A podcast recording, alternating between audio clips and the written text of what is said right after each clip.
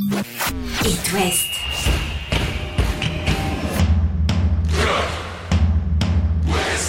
Cop West. Chaque lundi et jeudi à 20h. Simon Rongoat, Catel Lagré. Bonsoir Catel Lagré. Bonsoir Simon Rengoat. On a un petit peu moins la voix enjouée, un peu moins le sourire que dans nos rendez-vous habituels dans, dans Cop West, euh, évidemment parce que l'actu euh, du foot a été marquée par euh, ce drame du côté euh, de Nantes ce week-end, le FC Nantes et toute la, la famille nantaise endeuillée, un supporter euh, de 31 ans, Maxime, a été euh, victime euh, d'une agression, il a été euh, pris en tout cas dans une rixe, on va laisser euh, la justice faire son travail et les, enquêteurs avancer pas à pas, on y reviendra bien sûr dans les infos d'It West, on va essayer malgré tout de parler de votre passion, vous qui nous écoutez le, football, que ce soit euh, derrière le stade brestois, le FC Lorient, le stade rennais et puis aussi le FC Nantes qui a, a joué face à Nice ce week-end. On va débriefer tous les résultats euh, du week-end. Ils sont euh, différents hein, les uns des autres. En mais, demi-teinte. mais, voilà, en demi-teinte notamment en raison, qu'a-t-elle, de cette euh, défaite euh, hier soir du, du stade rennais pour euh, les Rouges et Noirs. On attaque l'actu de nos clubs de l'Ouest. Chaque lundi et jeudi. C'est Cop West sur It West. Le Football Club de Nantes recevait donc l'OGC Nice. Les Nantais qui sont parvenus à faire tomber les Niçois sont les premiers à battre cette équipe niçoise qui ne prenait aucun but. Des Niçois pris à leur propre piège, c'est-à-dire dans la densité, au milieu de terrain, proposé par le nouveau coach euh, Jocelyn Gourvenec euh, côté euh, nantais. Et c'est vrai que Gourvenec, en, trois jours, a réussi à donner davantage envie à ses joueurs. Est-ce qu'il a fait mieux que Pierre Aristou ou est-ce qu'il s'agit simplement d'une réaction logique de joueurs? Quand ça change de coach, on en met un petit peu plus. En tout cas, ça a fonctionné, Catel. Bah, il y a ça. Alors, on l'a vu aussi avec Julien Stéphan à Rennes, mais ça dure jamais très longtemps. On l'a vu aussi hier soir. Donc, cet aspect-là peut jouer, mais surtout, il y a quand même eu un, choix tactique assez fort de la part de, de Gourvenec de, de renforcer euh, l'aspect euh, défensif, ce bloc défensif, d'être euh, agressif sur les porteurs de ballon. Au milieu, Pour- c'était pourtant les trois mêmes Douglas Augusto, Oui. Pedro Chirivella et Moussa Sissoko. Oui, mais les, les consignes n'étaient pas les mêmes, vraisemblablement. Euh, empêcher les, les Niçois de repartir de l'arrière, ce qu'ils font très bien. Oui. Museler Dante, ce qu'ils ont fait très bien. Tout le monde, toutes les équipes savent qu'il faut faire ça, mais tout le monde n'y arrive pas. On prend Dante, on l'empêche de relancer, on laisse Todibo euh, se charger du ballon et c'est moins bon. C'est Mm. Moins ça. efficace. C'est ce qu'on fait Nantais. Tiens, écoutons Jocelyn Gourvenec sur la tactique et. Le changement, c'était aussi le retour de, Mollet dans cet entrejeu, euh, attaquant euh, ailier droit, mais en réalité, il rentre euh, toujours à l'intérieur. Il fallait rassurer les joueurs et les mettre dans quelque chose qu'ils aiment bien, qui corresponde au profil de chacun aussi. C'était important d'avoir par exemple Flo pour fermer le côté droit et quand on n'a pas le ballon et d'avoir Flo à l'intérieur du jeu quand on a le ballon. C'est un joueur très habile, capable d'être à la passe, d'être à la frappe aussi. Donc il fallait trouver une formule pour qu'on s'y retrouve, pour qu'on soit costaud à l'intérieur du jeu aussi. Il fallait du répondant et je pense qu'on a, on a bien réussi notre coup. Et c'est ce que tu disais, Catel, à l'intérieur du jeu, Nantes a su contrer cette équipe niçoise avec de la réussite également. Un Alban Lafont qui est le meilleur euh, joueur de, de ce match-là, ça dit aussi des Oui, parce que occasions le premier niçoises. quart d'heure était compliqué quand même. hein. Oui, puis euh, dans la rencontre, Nice a eu quelques occasions et c'est vrai qu'Alban Lafont a été euh, rayonnant, ce qui n'enlève rien aux occasions nantaises. Un pénalty aurait même dû être sifflé très certainement en faveur des, des Canaries qui ont touché la barre transversale par ailleurs. Bref, un Nantes transfiguré quelques jours après l'arrivée de Gourvenec et le départ de Pierre Aristouille. Dans les têtes, ça a fait quelque chose ce changement. Le talent, il était là. Écoutez le capitaine Pedro Chirivella. Il, il le dit, en octobre on battait tout le monde, en novembre on battait plus personne. Euh, c'est pourtant la même équipe. hein. J'ai dit juste après le match, euh, écoutez, on est, on est la même équipe qui avait fait un, mois d'octobre fantastique, qui avait gagné 4 matchs euh, sur 5.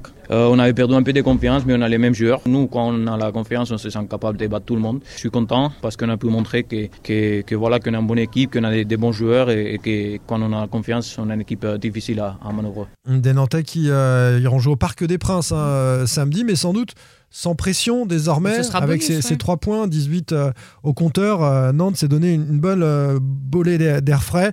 Euh, la soirée a été vraiment particulière à, à la Beaujoire, je vous le disais, on va pas développer davantage ici, on va se concentrer sur euh, le sportif. Vous écouterez euh, euh, c'est les dernières infos euh, dans les flashs d'It West, mais la, la tribune noire était euh, partiellement vide, la Brigade Loire n'était pas là, ils étaient partis au chevet de leurs copains. Euh, Maxime euh, qui a trouvé euh, la mort à proximité du stade, donc c'était très pesant et, et les acteurs, le coach Jocelyn Gourvenec et, les joueurs du FC Nantes ont, ont appris euh, plus tard dans la soirée, après être passé à notre micro, malheureusement, que Maxime avait succombé à, à ses euh, blessures. Euh, voilà pour euh, ce FC Nantes euh, qui ira donc au Parc des Princes euh, ce week-end. Qu'a-t-elle hier soir? Le Stade Rennais était au Vélodrome face à l'OM. Ouais, D'abord, une pensée pour Michel Le Milinaire, si tu veux bien, l'ancien coach Bien du sûr. Stade Rennais, du Stade Lavallois, qui s'est éteint ce week-end. Il avait 92 ans. Il a conduit Laval du championnat régional à la première div et même à la Coupe de France, on s'en souvient, 83-84. Il a ensuite entraîné Rennes de 93 à 96. C'était une figure euh, du foot français, Mimi, avec sa casquette vissée euh, Ah oui. euh, sur la tête. On aurait pu parler foot pendant des heures avec lui. Et il était d'une gentillesse infinie. Et ça m'a rendu euh, très, très triste ce week-end. Marseille. Et le retour de la boulette défensive. Alors Eh oui. cette fois, je demande pas Bélocian, je Ah, demande pas au mari, je demande Wouh the bolette voilà. Wu euh, qui donc a fauché Harid dans la surface dès la septième minute, penalty transformé par Aubameyang et rouge à la 60e pour un tacle à retardement. Peut-être un peu sévère ce rouge euh, direct, mais bon. Ça, si, ça- si, si, il, est, il est un peu sévère. En fait, c'est l'intensité. et C'est vrai que c'est une masse, donc il est impressionnant dans Mm. son action, mais il a un pied qui se retient un peu. Il va pas lui casser la jambe, en fait. Non. Moi, je pense que rouge, tu peux rien dire. C'est-à-dire que la VAR ne peut pas déjuger en disant il y a une erreur manifeste, mais jaune non plus. La VAR n'aurait pas Mm. dit il faut mettre un rouge. Mm. Bon, le, le choix a été sur le, sur le rouge, et c'est vrai que ça change les choses, et c'est encore une boulette d'un jeune. C'est encore une boulette d'un défenseur. Alors à la 68e, Marseille prend euh, rouge à son tour et à 10 contre 10, c'était déjà pas beau à 11 contre 11, mais à 10 contre 10, c'était carrément vilain, ça ne bougera plus.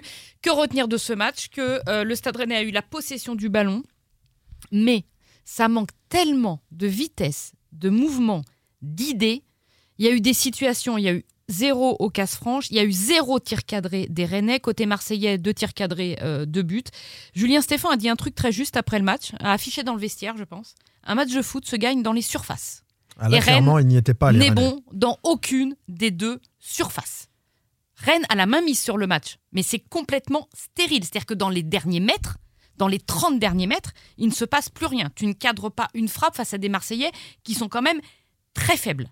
Donc c'est très inquiétant dans le contenu, mais très inquiétant. hein. Alors, est-ce qu'on peut être très inquiet sur un seul match qu'a-t-elle, Mais sachant c'est pas qu'un était- seul match, c'est que mais- ça fait 4 mois qu'ils jouent comme ça. 4 Ah, mois c'était un petit peu mieux hein, sur la rencontre face à Reims.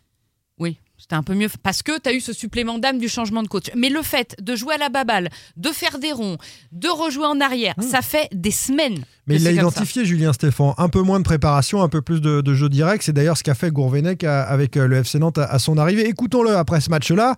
Il dit Je vais pas m'inquiéter au bout de 15 jours. Attendez. Oui, une première mi-temps où il y a eu des approches intéressantes, mais euh, les approches, elles permettent pas de gagner les matchs, elles permettent de prendre le contrôle sur le jeu, c'est ce qu'on a eu en première mi-temps. Par contre, euh, pas créer suffisamment de, danger. Je dirais pas que c'était une, euh, possession stérile en première mi-temps, mais c'est une possession qui a pas fait assez mal, en tout cas par euh, nos mouvements dans les 20 derniers mètres ou par nos choix. Eux, ils n'ont pas eu besoin de grand-chose pour marquer. Voilà, on avait l'espoir en début de deuxième mi-temps de repartir vite. Après, c'est vrai que le, carton rouge, il a changé la donne. On a été obligé de se réorganiser. On a perdu Arthur aussi tôt dans la, dans la rencontre. Euh, donc, il y a eu des aléas et des, faits défavorables. Mais euh, les matchs, ils se gagnent dans les deux surfaces de réparation. Et euh, Marseille, aujourd'hui, a été meilleur que nous à ce niveau-là. Clairement, Euh, c'est euh, un Marseille un peu moribond hein, qui a battu l'Ajax d'Amsterdam, une des pires équipes européennes ce- sur, sur la semaine qui se présentait face à Rennes. C'était pas insurmontable. J'ai même mis une petite pièce sur les Rennais parce que les, les, les Marseillais ne sont pas à la hauteur. Ce qui m'inquiète, c'est- que l'adversaire n'était pas extraordinaire Non. et que Rennes n'ait pas réussi à, à marquer ce, ce petit but-là. Je, je suis d'accord avec toi. Et puis il y a autre chose. L'effet va vite passer du, du nouveau coach et il y a la réalité statistique et, et- et de classement. Euh, C'est-à-dire que l'urgence commence à être là. Sinon, Rennes va très rapidement devoir abandonner tout espoir européen pour la saison prochaine. Quand tu es encore en course euh, pour le printemps prochain et que tu sais que l'année d'après, il n'y aura rien du tout, c'est vrai qu'il ne faudrait pas abandonner trop vite cet espoir européen. Tu es à 7 points de la sixième place qui est la dernière Ah, Ça qualificative fait pour beaucoup. l'Europe. Ça commence à fait, faire Ça fait beaucoup. beaucoup et tu n'es qu'à 3 points du barragiste. Alors, il ne s'agit pas de s'inquiéter outre mesure, mais Non. quand tu vois le jeu que tu... Il n'est pas que- question de ça pour Rennes. Non, mais le jeu que tu, non, vie, mais hein. le jeu que tu proposes et le peu de réalisme dont tu fais preuve, Hmm. il peut y avoir encore beaucoup de matchs comme le match à Marseille. Le week-end prochain, c'est Monaco. Ouais. C'est Monaco avec, quel, savait, hein. avec quels défenseurs centraux? Parce que du coup, Wu va être suspendu, Théâtre est pété au mollet, on ne sait pas ce qu'il a, et puis Matic va être suspendu aussi. Ça commence à faire cher en points quand même, ces erreurs de jeunesse en défense. hein. Si tu les accumules, euh, à 0-0, Non, mais c'est la rencontre n'est pas la même. Non, mais hein. je crois qu'on est à, 5 boulettes, c'est un truc de fou quoi. C'est le souci. Là où les Brestois, eux, ne font Bah, pas ce, ce ah genre bah d'erreur. Un succès 3 buts à 0 face à Clermont. Après euh, la victoire de Nantes face à Nice 1-0 tout tout à l'heure et la défaite 2 buts à 0 du Stade Rennais à, Marseille, eh bien voilà le, club de l'Ouest qui a cartonné ce week-end.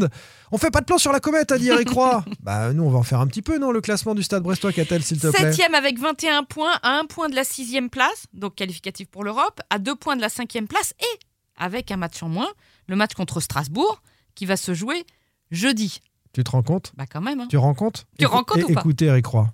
J'ai pas envie qu'on se projette en disant ah si jamais on gagne on, est, on va être là.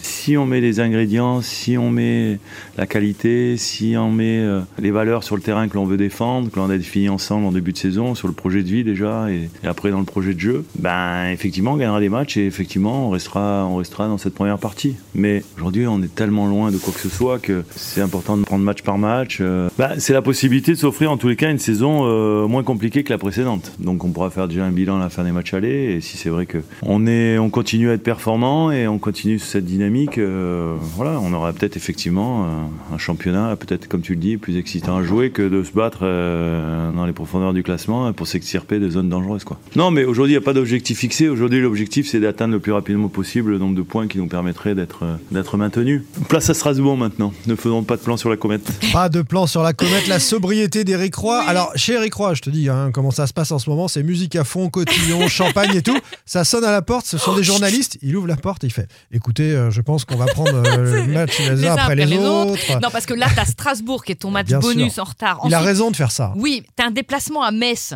Bon, excuse-moi, c'est quand même cadeau. Ensuite, tu as Nantes et Lorient d'ici Noël tu vois bien que le calendrier, maintenant les gros sont passés. Bah, il, avait prévu de prendre 6 points sur, euh, sur ces matchs-là, il les a déjà pris en deux bah, matchs.